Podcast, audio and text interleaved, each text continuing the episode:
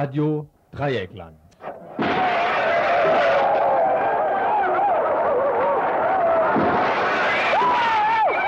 Tagesinfo.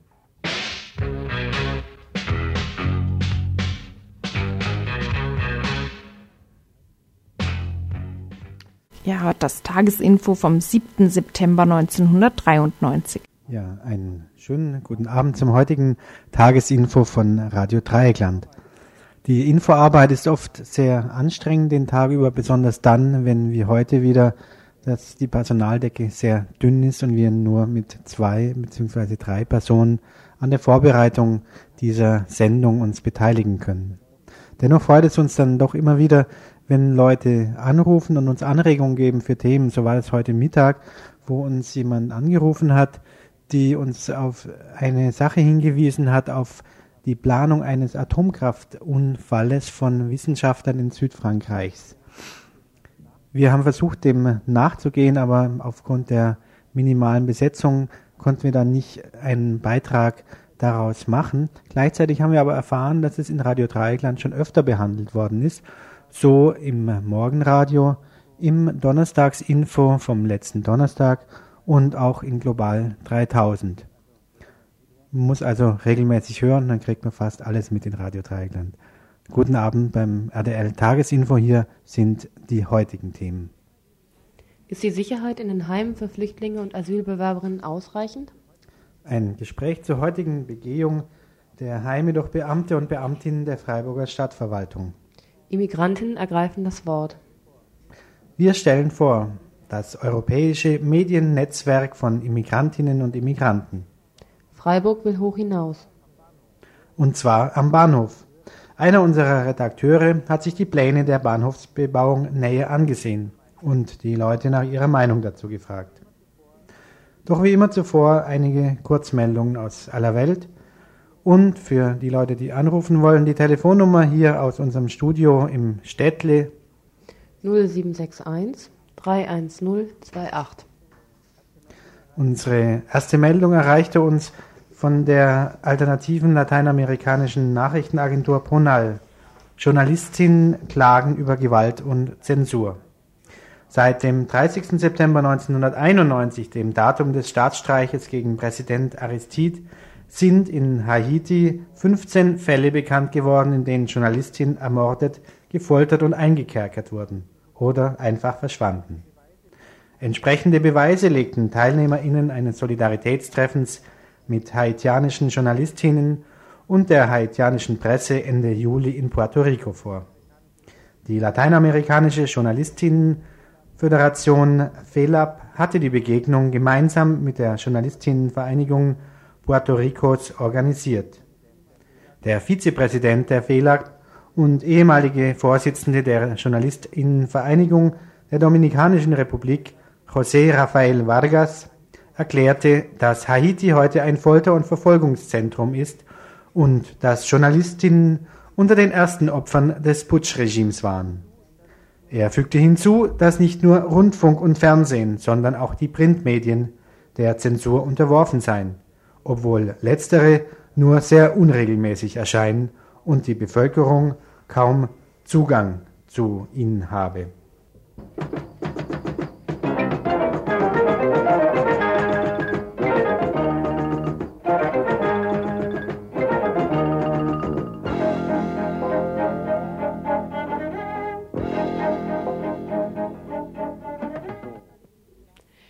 Ehemaligen jugoslawischen Republik Makedonien werden Albaner von der Abschiebung bedroht.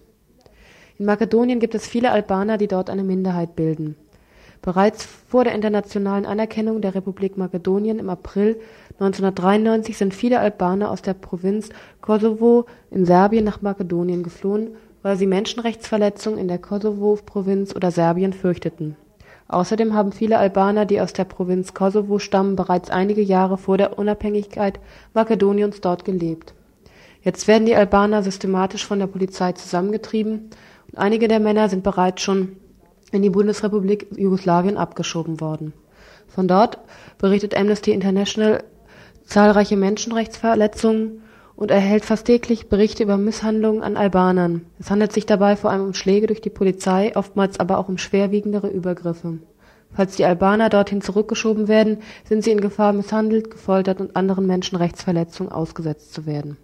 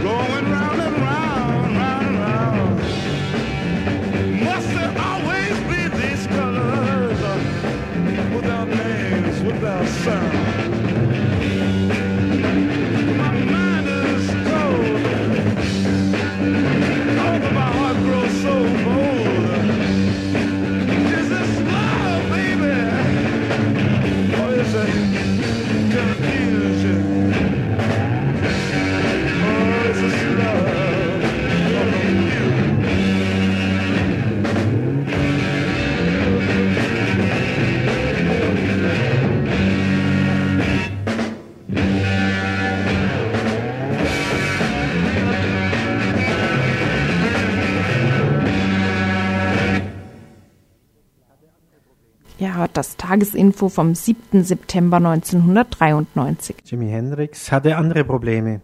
Love or Confusion war seine Frage.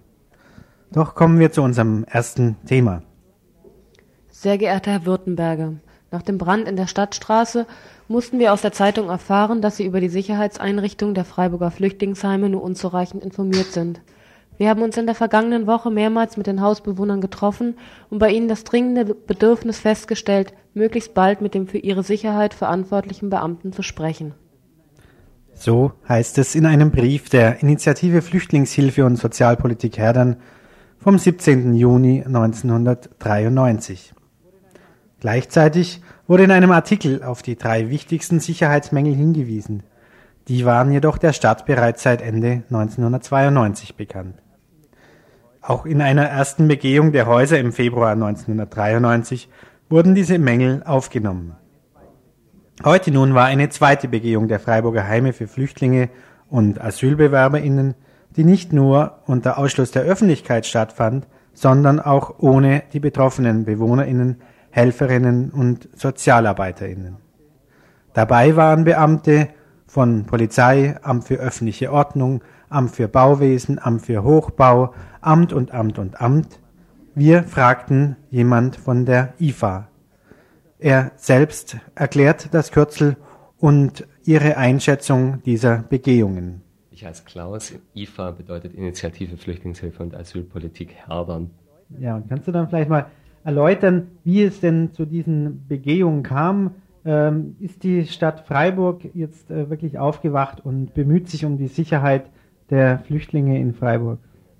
Diese Begehungen sind natürlich nicht auf Initiative der Stadt ursprünglich zustande gekommen.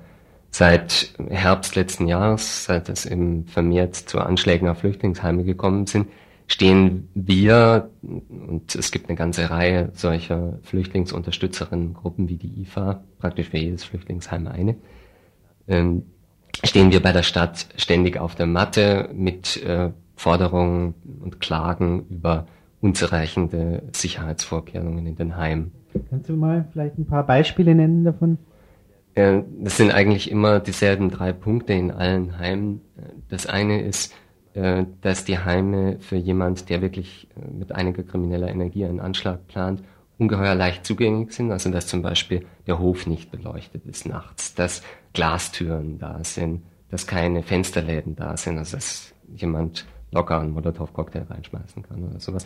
Das andere ist, dass es überhaupt keine Alarmanlagen gibt. Also sowohl, dass die Leute in den Heimen selber nicht geweckt werden können nachts, als auch, dass es keine Leitungen zur Polizei gibt, nicht mal Rauch- oder Feuermelder oder irgend sowas.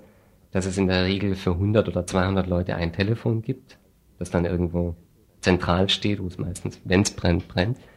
Und das dritte ist, äh, dass Fluchtwege in den meisten Heimen pro forma irgendwo eingezeichnet sind. Den Flüchtlingen hat nie jemand erklärt, wo die sind. Es finden nie, was ja sonst in öffentlichen Gebäuden Vorschrift ist, irgendwelche Brandschutzübungen statt.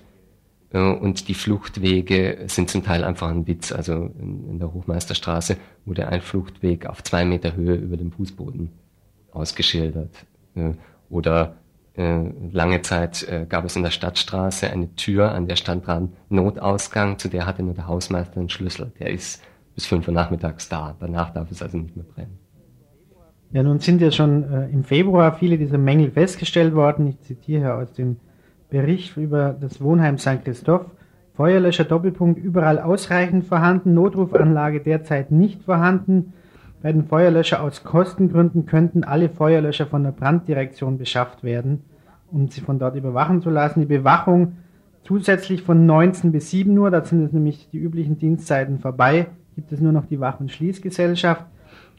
All diese Mängel, die jetzt da festgestellt worden sind, äh, sind die jetzt dann seit Februar behoben worden? Wozu ist denn dann diese zweite Begehung heute überhaupt äh, notwendig gewesen? Also es ist damals sehr viel Kleinkram aufgeschrieben worden ähm, passiert ist, kann man ohne einen großen Fehler zu machen mit einem Wort zusammenfassen, was passiert ist, nämlich nichts. Mhm. Äh, also in der Stadtstraße, wo ich mich besser auskenne, ist äh, das Telefon aus dem Türbereich 20 Meter zurück oder 10 Meter zurück in die Eingangshalle verlegt worden. Mit der merkwürdigen Vorstellung, wenn irgendwie ein Angriff durch die Tür kommt oder so, dass man auch telefonieren könnte. So klein kam. Ja, und jetzt waren ja dann wohl heute irgendwie äh, die Helfer und Helferinnen und die Sozialarbeiterinnen bei der Begehung dabei. Wie ist denn dann das äh, abgelaufen? Was ist denn dann heute ähm, dort festgestellt worden? Das ist keineswegs so. Das ist der Punkt, den wir bei diesen Begehungen, abgesehen davon, dass äh, aus ihnen nichts folgt, erfahrungsgemäß, am meisten kritisieren, äh, ist, dass die Sozialarbeiterinnen, wir als die Ehrenamtlichen, und äh, natürlich vor allem die Flüchtlinge selbst nie etwas erfahren, jedenfalls nicht offiziell, wenn dann hintenrum, von diesen Begehungen. Das, äh, du hast ja vorher vorgelesen, da wird ein riesiges Expertenteam über das Gelände gehetzt, die sind ungefähr zehn Minuten in jedem Heim, gucken sich das an äh, und schreiben einen Bericht jeweils. Wird sehr viel Papier verschrieben geredet mit den Leuten, äh, die dort wohnen und die sich nun leider zwangsläufig Tag und Nacht darüber Gedanken machen müssen, was passiert, wenn mal jemand einen Anschlag verübt. Geredet wird mit diesen Leuten nicht. Das heißt, es war auch heute... Auch nicht mit den Sozialarbeitern und Sozialarbeiterinnen. Das waren also auch heute nur die Experten von Polizei nee. und Brandschutzdezernat etc. Ja, was wären denn dann äh, eure Forderungen jetzt? Was müsste denn A, kurzfristig passieren und wie müsste das in Zukunft überhaupt das Problem der Sicherheit in den Flüchtlingsheimen gehandhabt werden?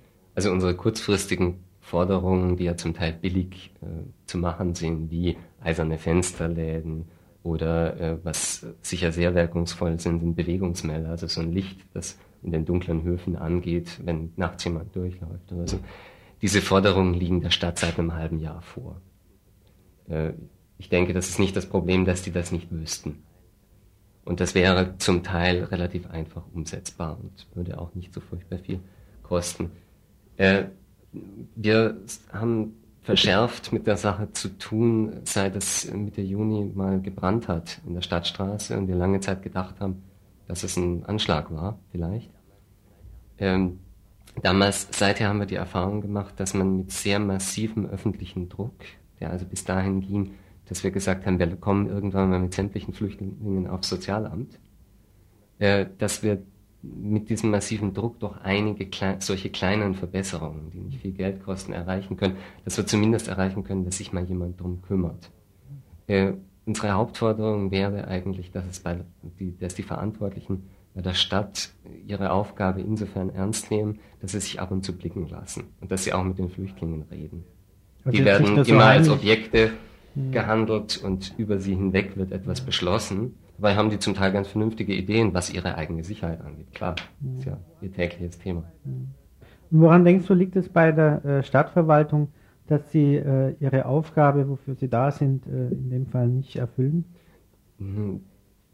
Ich denke, zum Teil ist es einfach Bürokratismus. Die Leute machen so ihren Stiefel und sind auch dazu angestellt, möglichst wenig Geld auszugeben für die Flüchtlinge.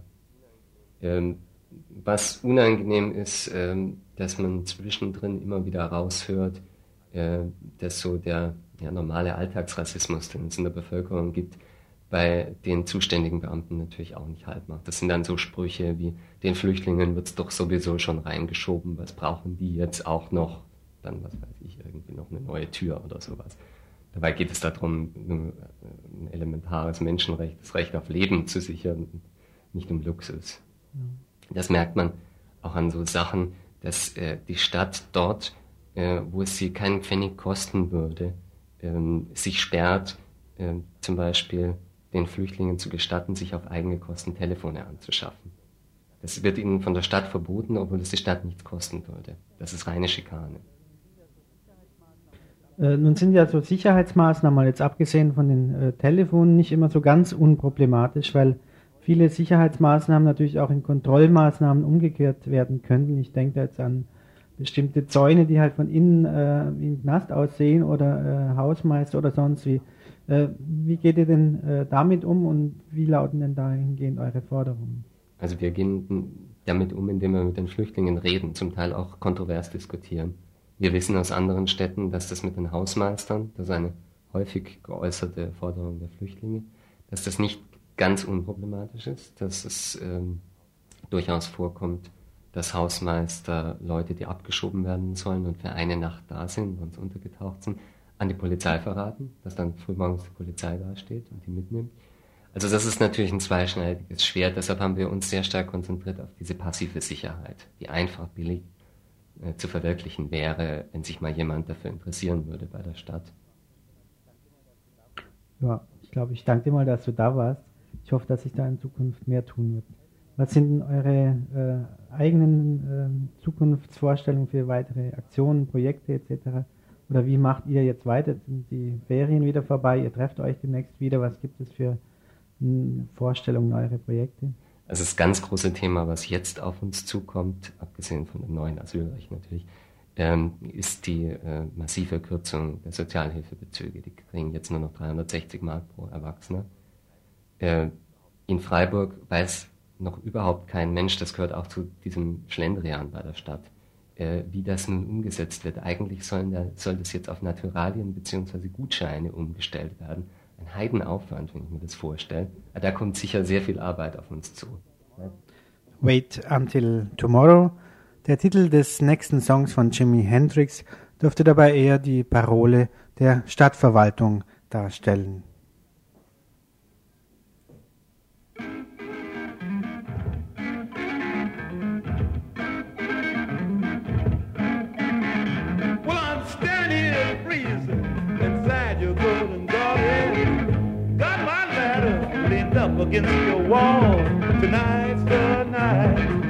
Run away together. Come on, darling, babe. There's no time to stall. And now you're telling me that uh, I think you better wait till tomorrow. What do you say? I ain't gonna wait that long. No. Gotta make sure it's right.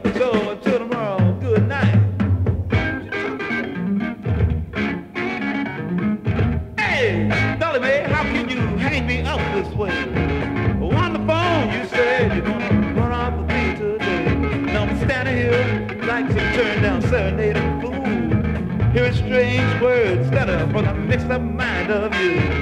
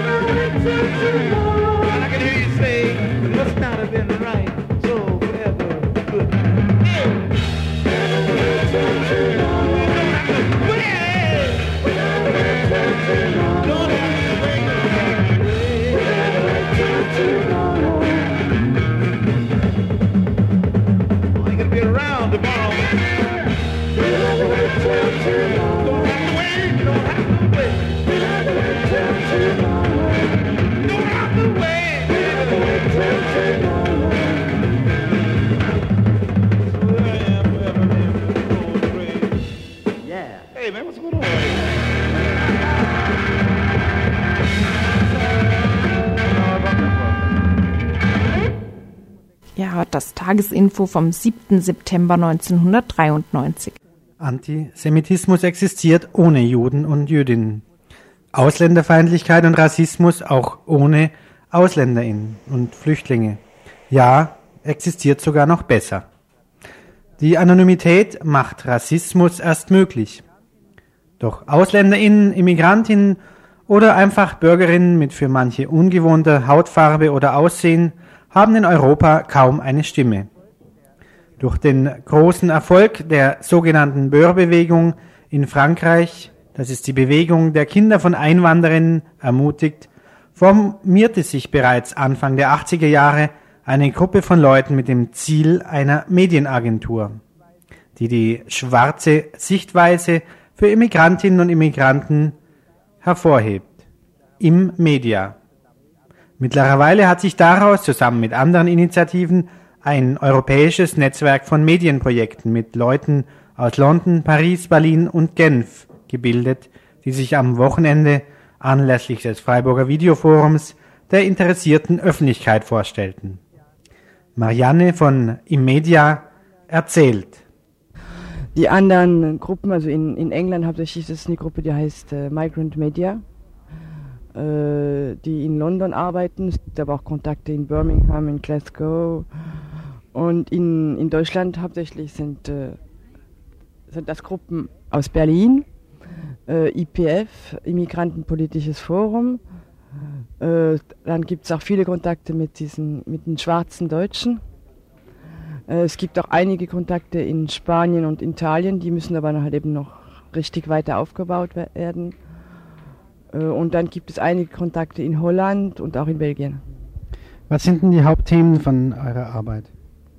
Die Hauptthemen ist also ähm, alltägliche Themen, äh, die also in, mit den Immigranten in Berührung kommen. Das heißt also, es können also Wohnungsprobleme geben, äh, halt eben die ganzen Kämpfe und die Ausweisungen. Ähm, Frauensituationen, Sachen mit, mit, mit Gerichts, Gerichtsfälle, also viele Jugendlichen, die in, in, in Frankreich äh, erschossen worden sind oder rassistischen Anfällen. Äh, das heißt hauptsächlich, also was ist praktisch das alltägliche Leben, das die Immigranten berühren. Nun ist ja Frankreich auch nicht gerade von äh, Rassismus verschont. Ähm, Personen wie Le Pen äh, sind, seit es äh, Immedia gibt, ähm, politisch äh, sehr nach oben gekommen. Welche Wirkung schreibst denn du äh, so einer Agentur, so einer Medienagentur wie Immedia im äh, politischen äh, Tagesgeschäft oder überhaupt in der äh, Ausländer, Ausländerinnenpolitik zu? Ähm, ja, Immedia gibt es ja schon, hat es schon vor dem PEN gegeben. Und Rassismus äh, gibt es auch in Frankreich schon vor dem PEN gegeben, gibt es auch heute noch nach dem PEN, obwohl der, der PEN gibt es ja immer noch. Äh, ähm, zum Beispiel, äh, Imedia ist nicht nur eine Presseagentur. Das heißt also, wir machen nicht nur Filme und interviewen Leute und dann gehen wir wieder weg, sondern wir, wir arbeiten mit diesen Bewegungen zusammen. Und äh, zum Beispiel, wir haben also viele Filme gemacht, zumindest mehrere über verschiedene Jugendliche, die halt eben irgendwann mal erschossen worden sind, zwar von Polizisten oder von ganz stinknormalen Bürgern. Und äh, diese Filme haben wir also gezeigt während des Gerichtsurteils, also bevor das Gerichtsurteil gefallen ist. Und äh, wir haben also dann eine ganze Kampagne um diesen Film herum gemacht, damit diese Sache an die Öffentlichkeit kommt. Und zumindest mal bei einem Fall, also da bin ich hundertprozentig sicher, äh, durch diese ganze Öffentlichkeitsarbeit, äh, also um, um einen Film herum, ist halt eben auch dieser, dieser, dieser Täter an sieben, sieben Jahren Gefängnis verurteilt worden. Das also da hat, hat der Film sich also wirklich geholfen. Und das ist also die ganze Idee, dass also Emilia ist ein Teil von dieser Immigrantenbewegung und äh, diese ganze Öffentlichkeitsarbeit, diese Videoarbeit äh, ist also ist es ein, ein, ein comment on dit outil en français? Ein Hilfsmittel. Ein Hilfsmittel, ja. Werkzeug, ein Werkzeug für diese ganze Immigrantenbewegung. Und dann, glaube ich, Immedia heute ist also ziemlich anerkannt, also von der professionellen, von der professionellen Seite her. Und Immedia war auch ein Co-Produzent während einem Jahr von einer Fernsehsendung, die 89 in, in FR3 gelaufen ist. Das ist eine Sendung, äh, die also halb vom Staat finanziert wird äh, für Immigranten und Immedia war mit einem anderen Videoorganisation, also ein Co-Produzent von dieser Sendung und wir haben also dann ein, jeden, jeden Sonntag eine Stunde äh, Also Filmzeit gehabt im, im Fernsehen und haben dann äh, da sehr viele Filme produziert. Das heißt also, dass Imedia ist also von ziemlich anerkannt schon. Ja, wen rechnet ihr unter äh, euer Publikum? Eure, wen wollt ihr in erster Linie ansprechen? Die Leute aus den ähm, Communities, wie man sagt, aus den ähm, Gemeinden und vor allem aus den äh, Gemeinden der zweiten Generation von äh, Einwanderern aus Nord Nordafrika? Oder ist es mir ein, ein breites Publikum von ähm, Franzose Normalbürgern? Wie schätzt du das ein? Oh, ich glaube, es ist beides. Äh, natürlich, äh, wenn wir einen Film machen, ich, die, unsere erste Frage ist nicht, an welches Publikum wird dieser Film sich ändert, sondern die erste Frage ist äh, der Inhalt des Filmes. Das heißt, es wird also über ein Thema was geredet und es muss über dieses Thema geredet haben. Nachher, wer den anschaut, äh, das, das sieht, das merkt man dann. Das heißt also, aber auf der anderen Seite, die, die zum Beispiel die, die Filme werden werden natürlich benutzt viel von verschiedenen Vereinen, Jugendvereinen oder Sozialvereinen, die in dieser Immigrantenszene arbeiten. Was sind jetzt eure neuen Projekte? Unsere neuen Projekte ist, wir haben also vor zwei Jahren angefangen, eine europäische Arbeit zu machen, haben so dann vor zwei Jahren einen Film gemacht äh, über die Situation der, des Rassismus in Deutschland. Das war im Februar 91. Germany's a story äh, und äh, mit, also mit, mit Immigranten, die in Berlin leben. Äh, danach haben wir einen Film gemacht über die Situation in, in England mit verschiedenen Immigrantengruppen in England. Und äh, jetzt arbeiten darüber, dieselbe, dies, dies, einen ähnlichen Film zu machen über die Situation in, in Spanien und in Italien. Das ist also jetzt so die europäische Seite wird also jetzt immer mehr weitergearbeitet. Herzlichen Dank. Wir sprachen anschließend noch mit Ken von Migrant Media in London und Mognis von Immedia Paris über die Vorstellung, über ihre Arbeit. I mean, it's very important for uh, the black Germans and uh, white Germans to uh, to work together on this because uh, uh, there are, we know uh, we've been around Germany a lot and we know there are many many. Ich denke, es ist sehr wichtig für weiße und schwarze Deutsche in der Beziehung zusammenzuarbeiten.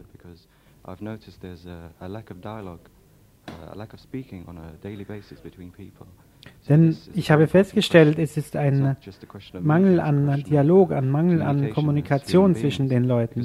Denn es ist nicht nur ein reines uh, Medienprojekt, sondern auch ein Kommunikationsprojekt. Und es ist nicht nur eine Frage des. Ghettos, sondern eine Frage über Gesellschaft zu reden, äh, Uh, über Themen aus der. Gesellschaft, die alle betreffen. Und das ist eine sehr wichtige Frage. of our common work to finish is uh, the second film that we are preparing on racism in Germany. Um, our concern is not so much to complain about skinheads. Ich will ein Beispiel geben unserer gemeinsamen Zusammenarbeit. Dies ist unser zweier, zweiter Film über Rassismus in Deutschland, wobei uns nicht in erster Linie darauf, wir nicht in erster Linie darauf aus sind, die Skinheads zu zeigen und äh, zu beklagen, dass es Skinheads gibt und diese Karikatur von Rassismus, von rassistischem Deutschen in der Bundesrepublik, sondern vielmehr die äh, Sicht der Opfer, die Sicht der Opfer von Rassismus. Wir filmten einen Jungen, der von einem Skinhead äh, den, das Bein gebrochen wurde und der nun aus der Klinik heraus ist und der nun erzählt, was mit ihm passiert ist und was sein Deutschland ist, wie sein Deutschland aussieht. Und dies betrifft eine schwarze Hörer, Zuhörerinnenschaft, also auch eine deutsche weiße Hörerinnenschaft. Und dieses ist das Beispiel, mit dem ich enden will. Maybe we come back next year for the next uh, video forum to show it. We're also working on another film, which is uh, Black Media and Blacks in the Media. Wir haben auch One, two,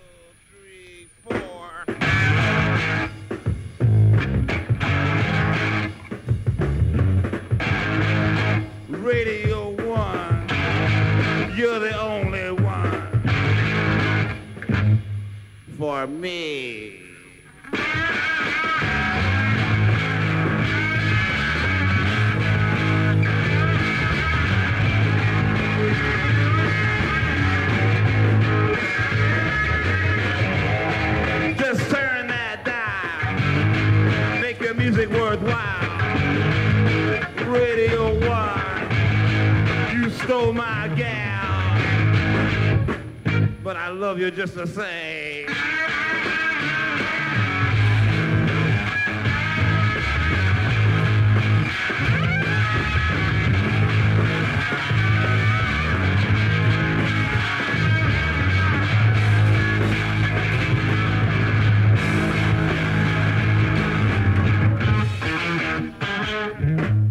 Ja, das Tagesinfo vom 7. September 1993. Sie könnten sich also in Australien so ein Bauvorhaben mit solchen, mit so einer an New York angelehnten Skyline nicht vorstellen.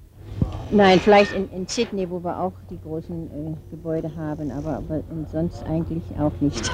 Gut, danke. Auch wenn es im Gegensatz zu Australien so wirkt, Freiburg ist nicht die Mitte der Welt. Dafür will Obe Böhme die Stadt aber beim kapitalistischen Kräftespiel innerhalb der Region zu einem führenden Zentrum machen. Freiburg soll durch den Umbau im Bahnhofsbereich einen höheren Stellenwert als wirtschaftlichen Standort erhalten. Und entlang der Bismarckallee entsteht deshalb die entsprechende Räumlichkeit für die Geschäftswelt, für die Umworbene. Der Umschlagplatz für die reisenden Reichen soll also umgebaut werden. Zwei riesige Türme, einer 66 Meter hoch, der andere 44 Meter, soll den Bedürfnissen künftiger Investoren entgegenkommen. Zum Vergleich, das bereits stehende Intercity Hotel hat 36 Meter. Diese, nach dem Vorbild des männlichen Glieds errichtete Architektur, veranschaulicht nachdrücklich den Dominanzcharakter einer solchen Kultur der ökonomischen Potenz.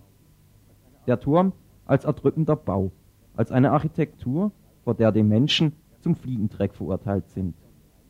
Der Schatten des Turms weist jedem Einzelnen seinen Platz in der Gesellschaft besonders zu, nämlich unten. Oder noch schlimmer, Je mächtiger die Architektur wird, desto schwieriger ist es überhaupt noch, einen eigenen Platz zu finden. Der Charakter der modernen Städte ist nur der des ökonomischen Funktionierens. Die Botschaft, die von den gläsernen Spiegelfassaden ausgeht, ist die des Ausgeschlossenseins. Ich gehöre nicht dazu. Ich bin draußen. Was mir bleibt zur Selbstbehauptung, ist angesichts dieser Kulisse allenfalls noch das Funktionieren am Arbeitsplatz. Eine lebenswerte Alternative gibt es nicht.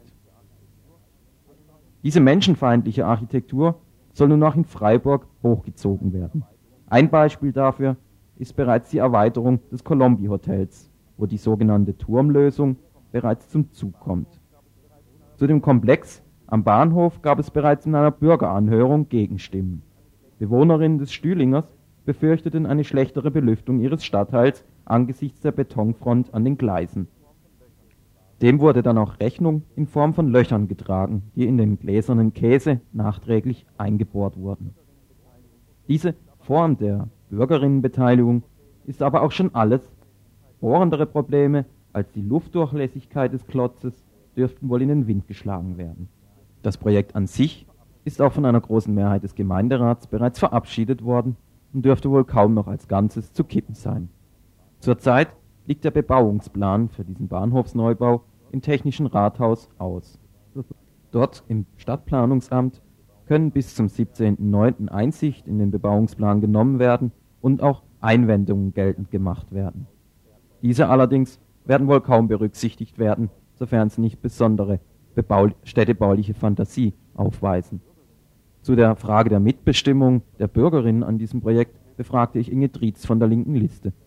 Hältst du denn jetzt, Inge Drietz, von, von diesem momentanen Stand des Verfahrensablaufs, nämlich von dieser Offenlage? Da wird ja davon gesprochen, dass Bürger Einwendungen machen können, dass der Bürger dann nochmal mitbestimmen kann, was verändern kann an dem Projekt. Ist das denn so?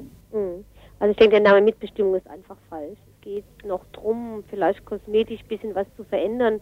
Und die, die Einsprüche machen, äh, können vielleicht auch noch ihr generelles Votum dagegen aussprechen, nur wird sich daran nichts mehr verändern. Was sich vielleicht noch äh, verändern könnte, das wären kleinere bauliche oder optische Veränderungen. Also wenn eine Bürgerin oder ein Bürger jetzt noch einen besonders guten Vorschlag hat, wie das bestehende Bild verbessert werden kann, da könnte es wirklich sein, dass noch ein, äh, eine Mitbestimmung in dem Fall erfolgen wird. Aber jede negative, äh, jedes negative Votum hat sicherlich kein, kein Aussicht auf Erfolg. Und jedes Votum, was generell gegen diese Planung im Ganzen ist, hat überhaupt keine Aussicht auf Erfolg, weil es ist mehrheitlich durch, durch den Gemeinderat durch. Deshalb kann man auch nicht von Mitbestimmung reden und deshalb braucht die Stadt sich auch nicht zu wundern, wenn kaum eine Bürgerin oder ein Bürger an der Offenlage teilnimmt. Und das Einzige, was jetzt verfahrenstechnisch noch für eine noch ein Hebel wäre, um das zu kippen, das wäre ein Bürgerentscheid. Eine andere Möglichkeit, nochmal eine Gemeinderatsentscheidung oder so. Das ist nicht drin. Ja, ein Bürger, also ein, ein Bürgerentscheid, oh, und das ist sehr mit sehr hohen äh, Schwellen verbunden. Das ist ja kaum durchführbar, wie wir das bei der KTS gesehen haben.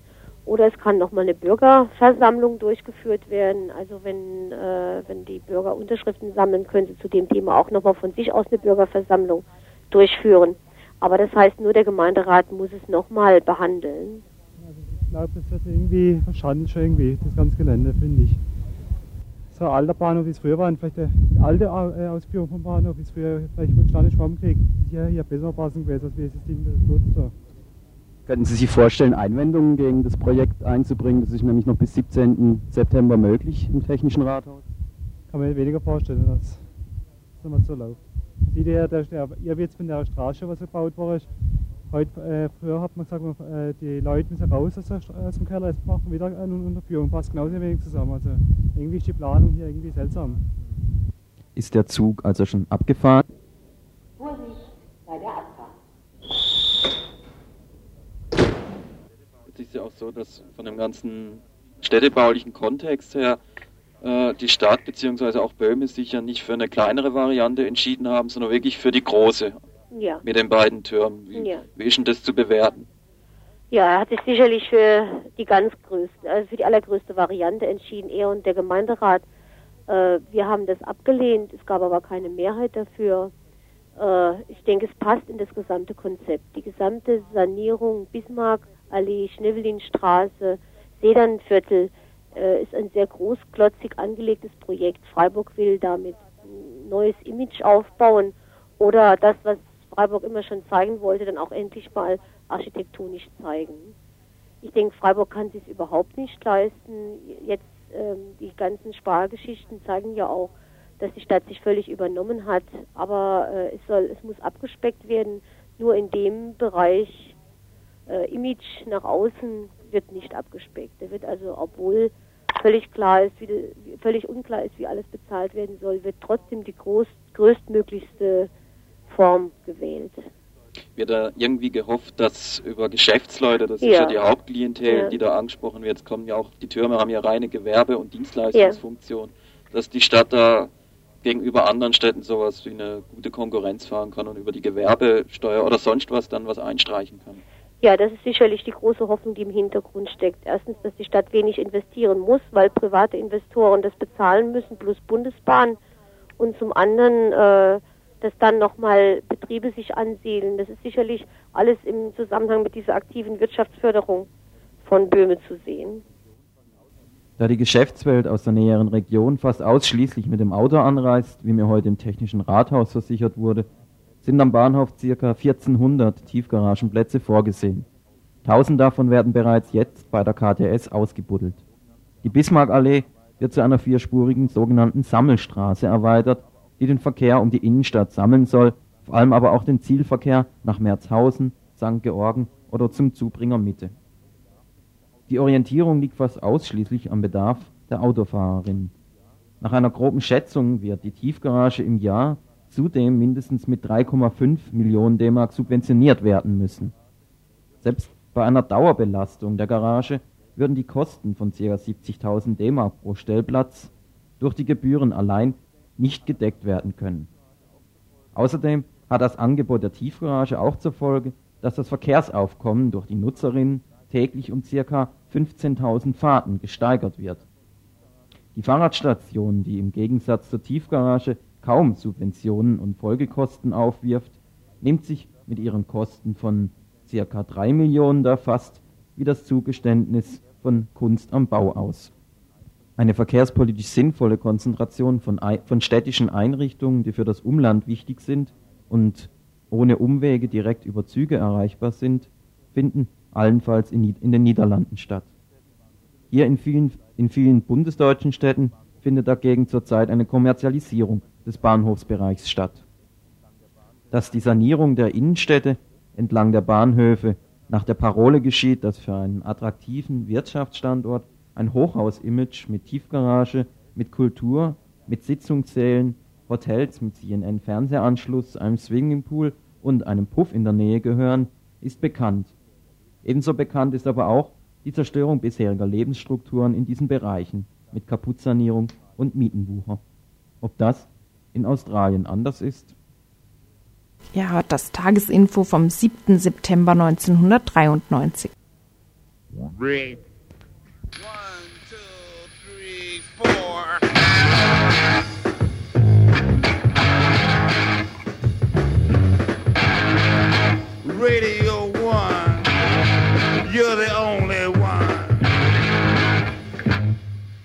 For me.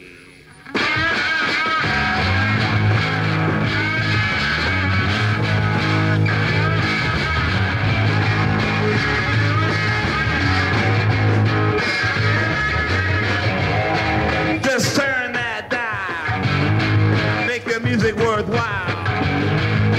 Radio One, you stole my gal, but I love you just the same.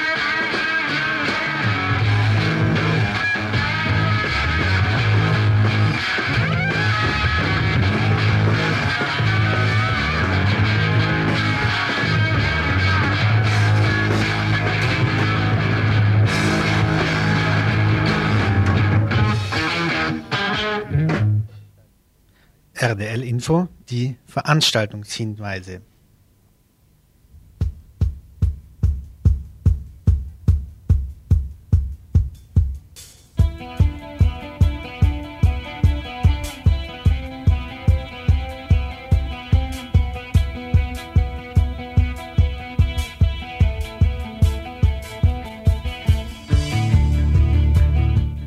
Am 11. September gibt es auf dem Greta-Gelände ein Fest unter dem Motto Gegen das Vergessen. Damit soll an den Mord an Kerstin im vergangenen Januar erinnert werden. Ja, das Tagesinfo vom 7. September 1993.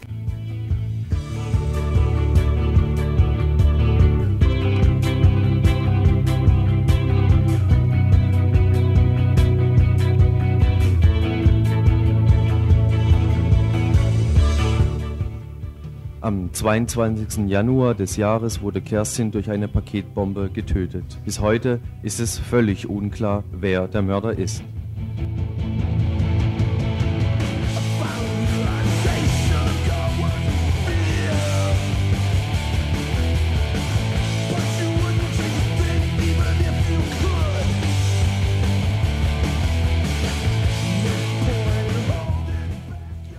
Teilen der Medien lag lediglich daran, möglichst als erster eine Sensationsstory gleich welchen Inhalts daraus zu machen.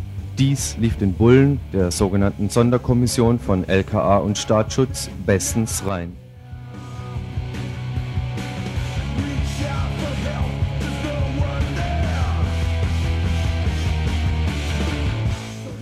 Völlig fehlerhafte Spurensicherung, Ablehnung von Nachforschungen bei Neonazis, Versuche, Teile linker Strukturen zu durchleuchten, Verharmlosungen und Verschleierungen waren keine Pannen und keine Ermittlungslücken. Das hat System.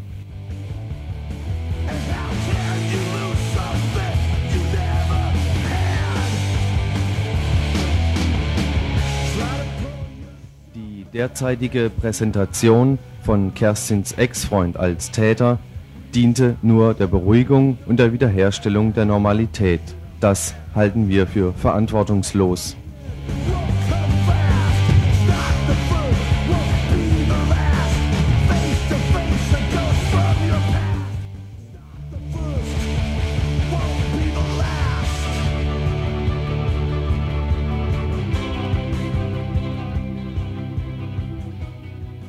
Wir finden überhaupt nicht, dass es etwas zu feiern gibt.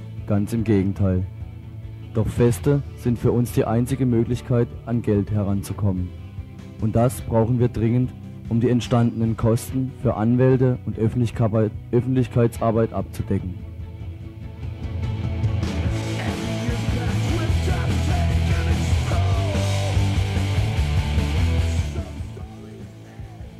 Es gibt Livebands, unter anderem Scraps aus Lille, Artistik, Filme, Dias, antipädagogischen Sport, Disco und natürlich reichlich Essen, Trinken und Infos.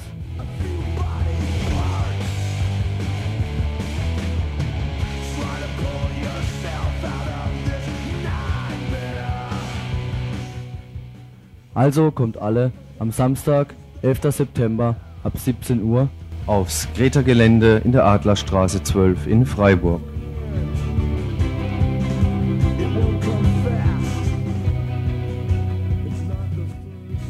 Ja, soweit der Veranstaltungshinweis für den Samstag.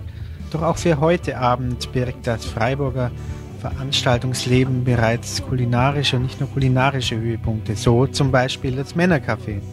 Das Männercafé heute Abend um ab 19 Uhr bereits schon ab 19 Uhr im Kaffeeraum der Fabrik. Das ist im ersten Obergeschoss im Hauptgebäude der Fabrik.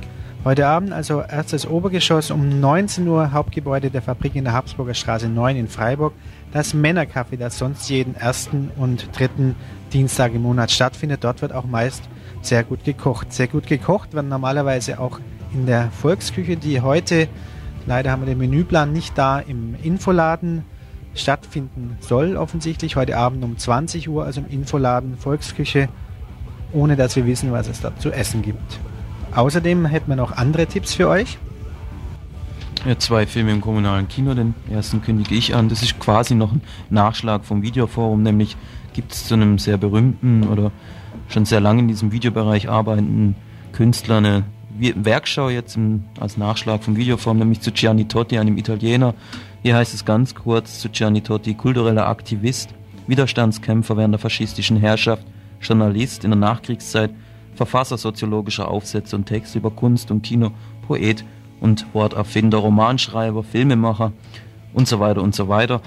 Also eine sehr interessante Persönlichkeit, der schon lange im Videobereich arbeitet und von ihm läuft heute Abend in der Reihe dieser Werkschau, ich spreche es jetzt wahrscheinlich falsch aus, Inchatenata alla Pellicola, ein etwa 65-minütiger Videofilm von 1983. Das heißt hier ganz knapp, dieser zweite Teil der Majakowski-Trilogie Totis widmet sich einem Zelluloid-Fragment, das Lili Brick Gianni Totti zur weiteren Bearbeitung zur Verfügung stellte. Majakowskis und Lili Bricks Auftreten erscheint uns durch Zeitmanipulation extrem gedehnt. Das heute Abend um 20 Uhr im kommunalen Kino. Und um 22, um 22 Uhr kommt dann Povak, Povakazi, quasi die, na, der Nachfolgefilm von Koyanis Kazi. Ähm, hierzu heißt es im Veranstaltungshinweis, die Verschmelzungskünstler Gottfrei Reggio und Philipp Glass haben nunmehr schon den zweiten Teil ihrer KC-Triologie vorgelegt. Als Thema schwebte den Autoren für Povakazi eine Würdigung menschlicher Anstrengung vor, die sie in den verschiedensten manuellen Arbeitsprozessen verfolgen, wie sie nur noch in den primitiven Produktionsweisen in Gesellschaften der Dritten Welt zu finden sind. Diese Arbeitsprozesse, die eine eigenständige gewachsene Kultur und auch ein spirituelles Wertesystem repräsentieren, sind allerorten vom Einbruch der technischen Zivilisation bedroht. Der Filmtitel beschwört, beschwört schon mit dem Wort Povaga aus der Hopi-Sprache den negativen Zauber, der die besondere Lebensqualität Kazi zu verderben droht. Alles im Allen das gleiche Thema wie in Koyanis Kazis, nunmehr auf den Menschen und sein gesellschaftliches Umfeld bezogen. Das heute im kommunalen Kino um 22 Uhr. Ja, und soweit ich das überblicken kann, waren das dann auch schon unsere Veranstaltungstipps für heute Abend vom RDL Tagesinfo. Verantwortlich war heute mal wieder, bevor wir jetzt übergehen an die Internationalismusredaktion. Ich sehe schon, ich glaube, es geht heute um Brasilien, wenn ich das. Nein, falsch. Ihr werdet es gleich hören, ihr könnt gespannt sein. Es gibt sicherlich was Interessantes in Radio International. Verantwortlich waren also heute wieder der Paul und Steffi und Freitag. Und verantwortlich waren die für Tagesinfo.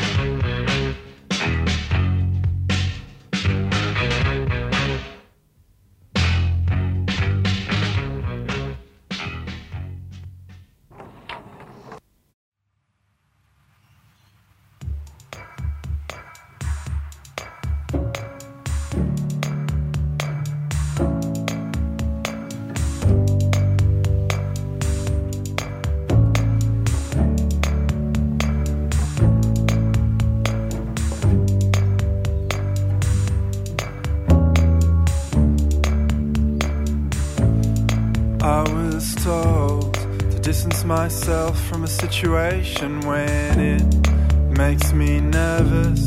But I don't want distance when distance always seems to be the thing that comes and hurts us. We can't win. How can I feel alright when I'll hate myself for it? And this feeling in the back of my head since I woke up, I can't ignore it. Told me you wanted to spend some time alone. I understood, I just wanted you here. And when the bus went past your house and past your stop and didn't stop, my eyes filled with tears. We can't win. These nights staring at your back have made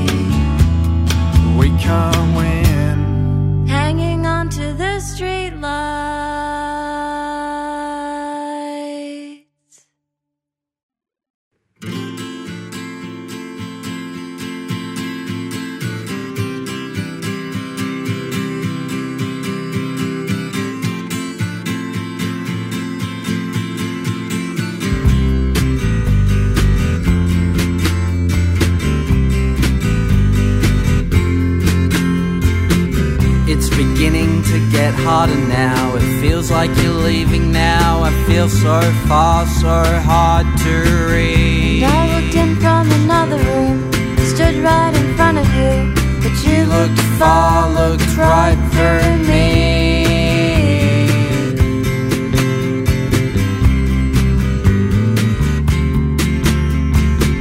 Piles of books I'll never read, and a list of things I'll never be.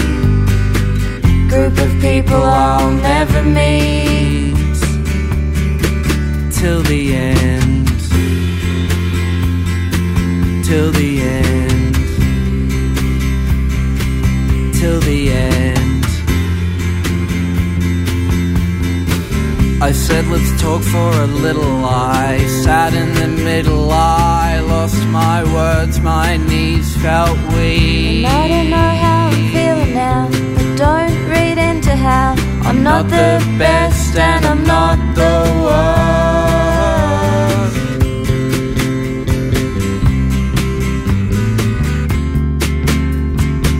Piles of books I'll never read, and a list of things I'll never be, and nothing's where it used to be.